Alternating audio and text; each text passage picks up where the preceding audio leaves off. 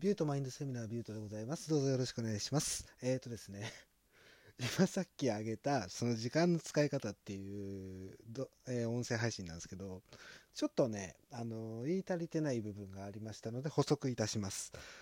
えーとですね、まあ、何が言いたかったのかっていうと、結局のところ、えーまあ、その時間を共有することによって、その時間をお互いにとっていいものにしていきましょう。価値のあるものにしていきましょうっていうことを言いたかったんですよ。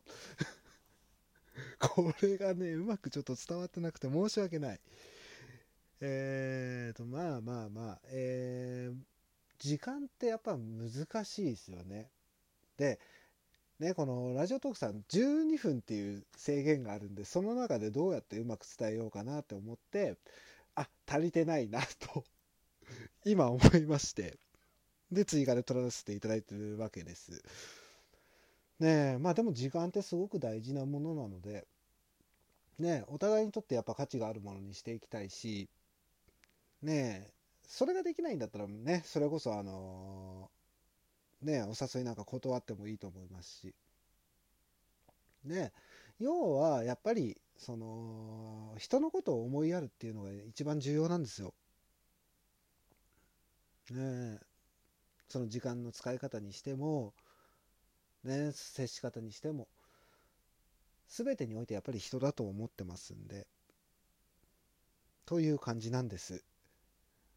ねで、まあ企業のところに関してもね、あのーまあ、ちょっと説明不十分だったかなと。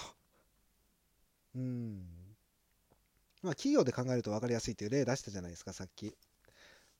その、まあ一人で経営していくんだったら1日24時間しかできませんよ。ただ、それを、えー社員を雇うことによって、時間をもらうことによって、ね、例えば2人雇ったら72時間分の作業ができますと。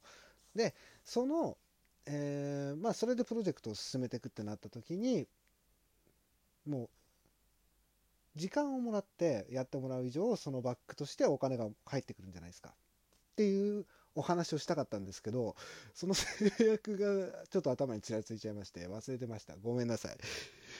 ね。という補足でした。ねもうちょっと話し方上手くなりたいです。で、ここも勉強ですね。はい。ね。ということで、なんとなくあの時間のことを分かっていただけたとは思いますので、ね、ぜひとも活かしていただければと思います。はい。